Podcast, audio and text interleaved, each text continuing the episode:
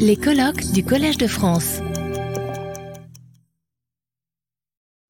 Thank you very much. Uh, hello, everyone. Uh, I'm very honored to be here today, and I thank very much the organizers uh, for this invitation.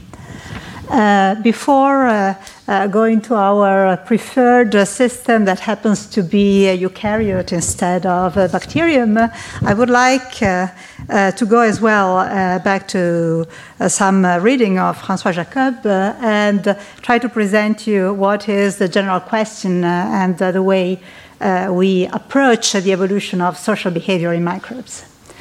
So, in general, uh, as uh, Jacob uh, said, uh, in uh, biology, uh, we face uh, different levels of organization, and uh, we want to connect the properties that exist at the level of single units that might be cells to uh, the variation over evolutionary time of the frequencies of uh, these uh, uh units that possess different qualities um, and how they change.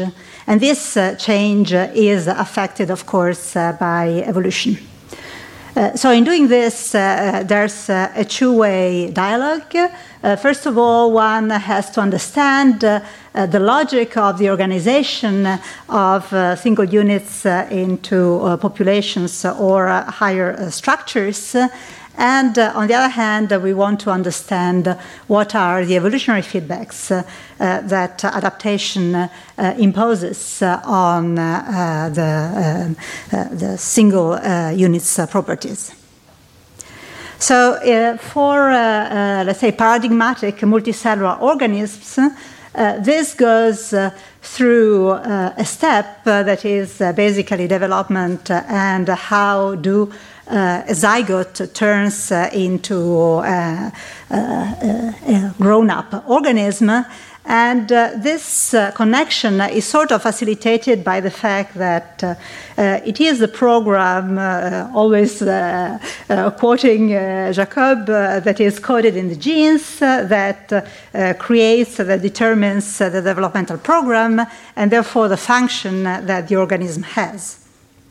This is a bit more problematic or difficult in uh, microbial uh, multicellular collectives because uh, uh this uh, uh, because microbes tend to occur uh, embedded uh, into multicellular or pluricellular structures uh, that vary a lot, both in size and in composition. And therefore, the properties or the functions of at this level, they are not all that easily deduced uh, from the properties of the underlying cells, uh, from the cells uh, that, uh, um, that uh, uh, constitute these collectives. the existence of this heterogeneity within microbial collectives or within, if you want, social manifestations of microbial life uh, makes so that uh, there are possibly uh, conflicts uh, that emerge due to the fact that different uh, kind of cells uh, they can reproduce independently within a collective. And for this reason, people think of the evolution of society in microbes as being conceptually framed by sociobiology. So the reasoning behind this is that uh, these cellular collectives uh, have multiple functions that uh, in general require cells to invest into this function. be it the production of matrix or the production of, I don't know, coalescence for, for bacteria. Uh, these functions, therefore, uh, they are threatened uh, by the existence of varieties, uh, Uh, variants uh, that might uh, not contribute uh, to this collective function, and these are commonly called cheaters. and these cheaters, they have a, a fitness advantage with respect to the cells that contribute. As a consequence, one might predict that the function might be disrupted uh, in the long term on uh, the evolutionary time scale due to the spread of those cheaters. and then the question becomes uh, how is the collective function maintained over evolutionary time. Okay, let me be more concrete now, and I will introduce the life cycle of uh, Dictyostelium discoideum, that is also known as the social amoeba. This amoeba uh, lives uh, most of its time uh, as uh, uh, a unicellular amoeba in the soil. And so cells don't display any multicellular behavior until they run out of food. But uh, when they are starved, uh, they start entering into this uh, multicellular facultative life cycle. Cells aggregate, and this multicellular aggregate undergoes a series of steps uh, of development, uh, of multicellular development, until it turns uh, into a fruiting body uh, where part of the cells uh, die forming a stalk. And this stalk uh, is necessary to lift up a ball of spores that get dispersed and then seed the next generation. So you see that in order for efficient dispersal, one needs some cells to sort of sacrifice themselves. And this is why uh, this system is uh, typically viewed as a case of altruistic division of labor. You may think that uh, this is uh, basically no different uh, from uh, the germline uh, soma uh, distinction in paradigmatic multicellular organisms. But these microbes have another peculiarity that is that they share with a number of other unicellular organisms that evolved the same kind of life cycle independently multiple times in the tree of life. So as you can see in uh, this movie, so the feature of uh, this uh, aggregative life cycles is that the multicellular uh, uh, aggregate originates from the coming together of uh, different cells. So it's not grown clonally from, from a single cell. And uh, so many cells of different origin, they can enter the same aggregate and then undergo development. Uh, also, if uh, uh the, the, here you see the slugs, for instance, uh, forming, uh, also if the aggregates are chimeric. So chimerism is very common in this kind of organisms. therefore, this calls for an explanation, as I said before, of why cheaters do not uh, take over uh, everywhere. Now, if we want to be a bit more quantitative on this uh, kind of question, then we can uh, do some experiments in the lab. So chimeras are very easily formed in the lab, and they are found also in the wild.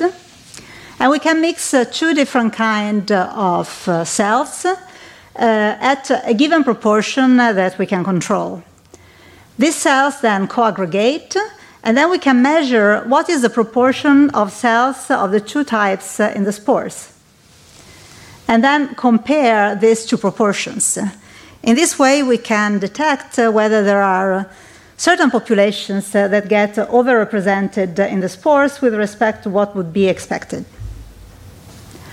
This is quantified by what is called the spore bias. And I want to stress that spore bias in general is uh, uh, of uh, one strain or one population relative to another one, so it's not an absolute uh, uh, value.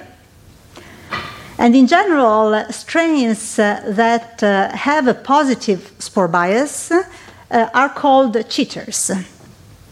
And these cheaters, uh, let me uh, explain more in detail why this is is because uh, if you think of measuring uh, the spore bias uh, as a function of the proportion, the initial proportion of here the red strain, and then you start with mixing a small amount of red cells, then if the spore bias is positive, spores uh, will uh, have uh, more uh, uh, red uh, cells than would be expected by by the initial composition, and therefore the next generation will have more red cells. And if you keep going like this, you get to an evolutionary solution whereby you expect to find only red cells. And this solution uh, is known uh, in uh, evolutionary game theory and, uh, uh, and also in sociology as the tragedy of the commons, that tells that any time that there are this kind of conflicts, then the null expectation is that cooperators should basically be eliminated. In practice, in Dictyostelium, it is known that there are some extreme cheaters that uh, are unable to form a multicellular fruiting body on their own, and they need uh, indeed the presence uh, of cooperators in order to go through the multicellular cycle. Now, uh, so sociobiology uh, uh, found a number of ways by which this kind of evolutionary trajectory can be avoided. Uh, my focus today will be a bit different. And what we want to understand is what underpins this spore bias profile. And there are different uh, hypotheses uh, in the literature, uh, even though it's not really phrased in this, uh, uh, in this way. So the first uh, hypothesis that was uh, basically the initial hypothesis of people who started using uh, Dictyostelium discoideum to study the social, uh, uh, social evolution in microbial communities uh, was that the spore bias was genetically encoded. And therefore, strains or species could be sort of classified based on their meanness or their being cooperators and one could even establish a hierarchy that went uh, from uh, strains that were uh, be better cheaters uh, to those that were better cooperators. This view was uh, already shown to be uh, not so accurate because these hierarchies seem to depend a bit on the context. But then this context dependent was clearly shown by observing that uh, uh, spore bias, or if you want stalk investment that is equivalent, uh, depend on the frequency of strains uh, in a population and therefore on the social context they encounter.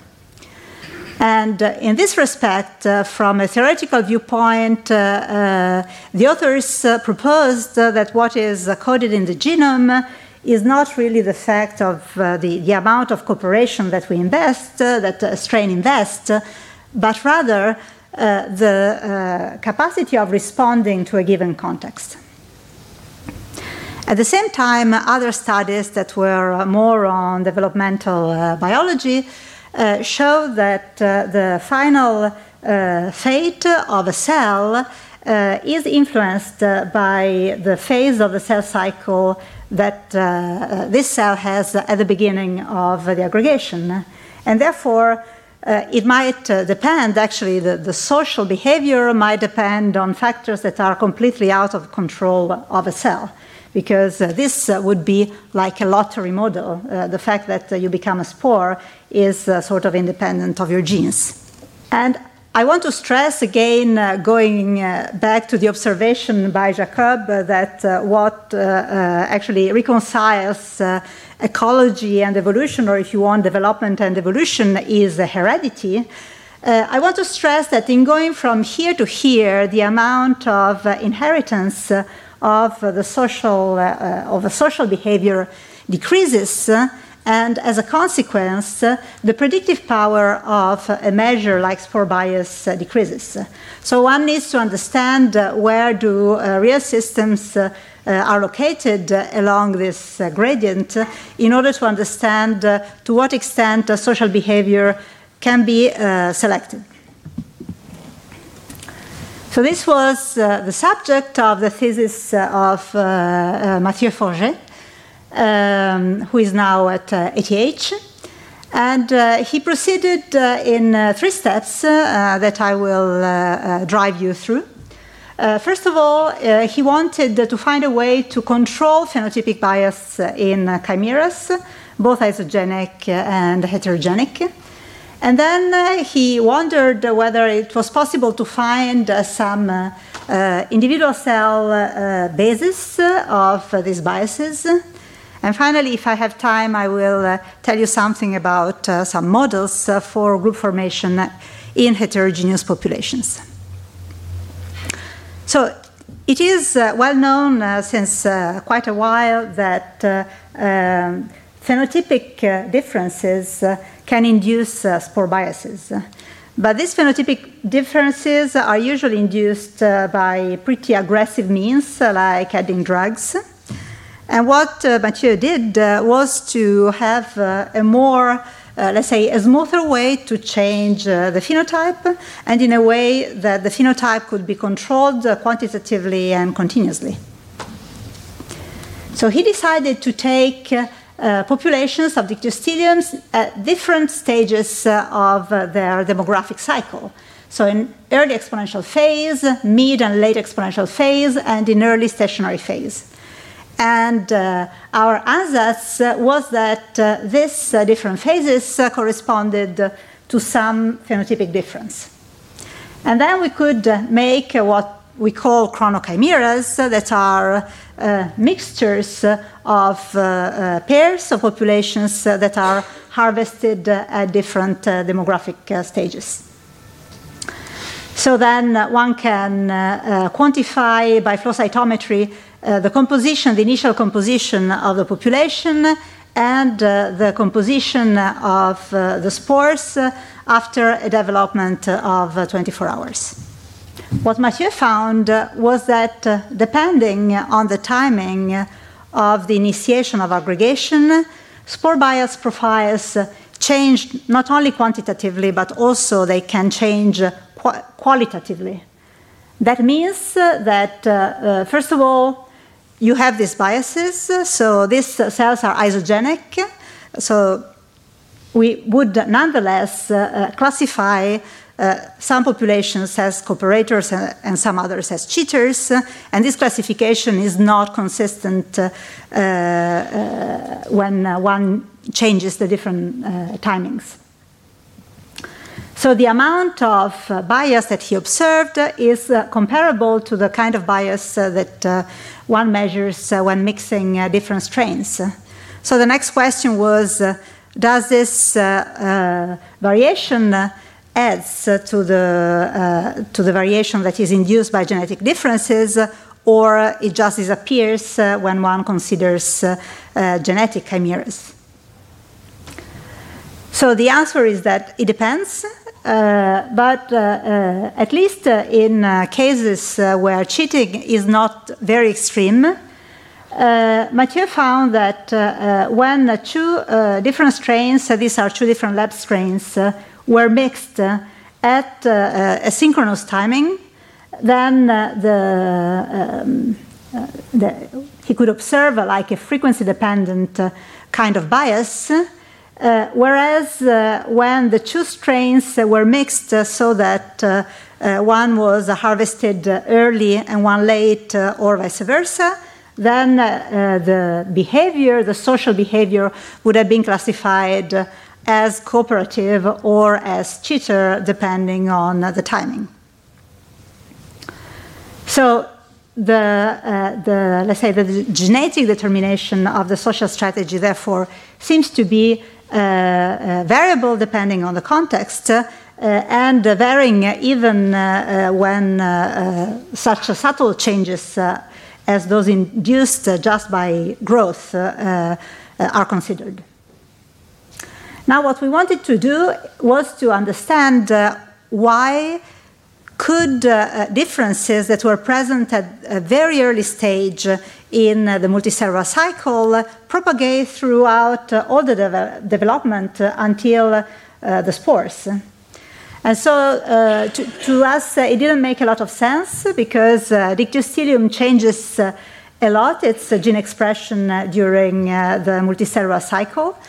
So we thought, uh, well, perhaps uh, this has to do with uh, cells uh, who do not enter groups. So these cells uh, that have been uh, termed uh, loners uh, and have been argued to be extremely important to uh, explain evolution in unpredictable environments can be simply scored under the microscope. And this is what Mathieu did and he found that uh, populations uh, that had uh, a higher propensity to leave cells outside were also those that had produced less spores. This is quite logical, but then uh, what makes so that a given population uh, at a given growth stage leaves more cells outside? And uh, in order to understand this, he looked at single cell trajectories uh, in uh, populations at different uh, stages of growth. And he found out that in general, populations, isogenic populations, uh, are composed by two subpopulations of cells that are uh, motile or they are hardly uh, motile. And these proportions change Uh, during uh, the growth, uh, demographic growth, whereas the properties of the two uh, these two populations uh, do not seem to change a lot. So uh, somehow cells that, sorry, populations that tend to leave more cells outside seem to be those that have a higher proportion of cells that are less motile. And now we are trying to understand more about uh, these differences in motility. Where do they come from? Are they related to a phenotypic switch? Or are they uh, uh, something that has uh, longer term uh, memory, uh, like epiphenotypes. We still don't have an answer, but uh, Alexandre Souchard, who might be here in the audience there, is now doing very accurate work to try and classify these different kinds of motility by using tools from, from physics and tracking of particles. Okay, I want to finish uh, just uh, with two words about uh, some mathematical models uh, or numerical models uh, that we have developed to try and reproduce uh, these experimental observations. So, first of all, we used models inspired by active matter physics, where cells are modeled by particles that can be chosen to have different motility.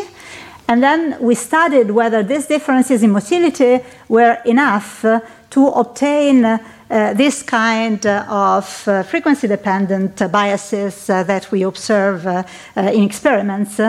And this is the case, and there are some uh, very interesting regimes where actually the evolutionary prediction would be a coexistence of cells of different motility. And finally, in a more coarse grained model, uh, that is uh, more of the um, uh, evolutionary game theory type. Uh, we explored uh, what would be uh, the use of having different motility in an evolutionary time, on an evolutionary time scale.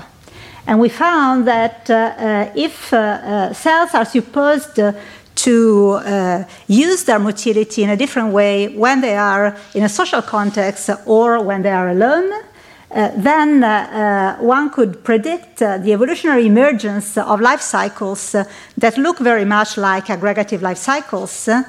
And these life cycles allow to compartmentalize uh, conflicts uh, uh, so that the social phase where conflicts play out is temporally separated by the phase where cells live on their own. And with this, I will conclude uh, by uh, reminding that uh, so we showed that contingent single cell phenotypic heterogeneity modulates uh, social strategies. And so the attribution of social strategies to genotypes uh, might be more tricky uh, than uh, it has been uh, uh, considered so far. And that the multiplicity of these sources of single cell variation may keep populations far away from uh, the kind of evolutionary optimum uh, that would be predicted uh, just uh, based uh, on uh, the idea that social behavior is purely based on genes. And perhaps uh, this uh, may also pave the way to the coexistence uh, of different types and understanding why division of labor is so common also in microbial populations. And with this, I would like to thank uh, my collaborators, uh, so Mathieu, Sandrine, uh, and Alexandre, uh, mostly on uh, the experiments, and the two Leonardos uh, for the theory. And thank you very much for your attention. Retrouvez tous les contenus du Collège de France sur www.college-de-france.fr.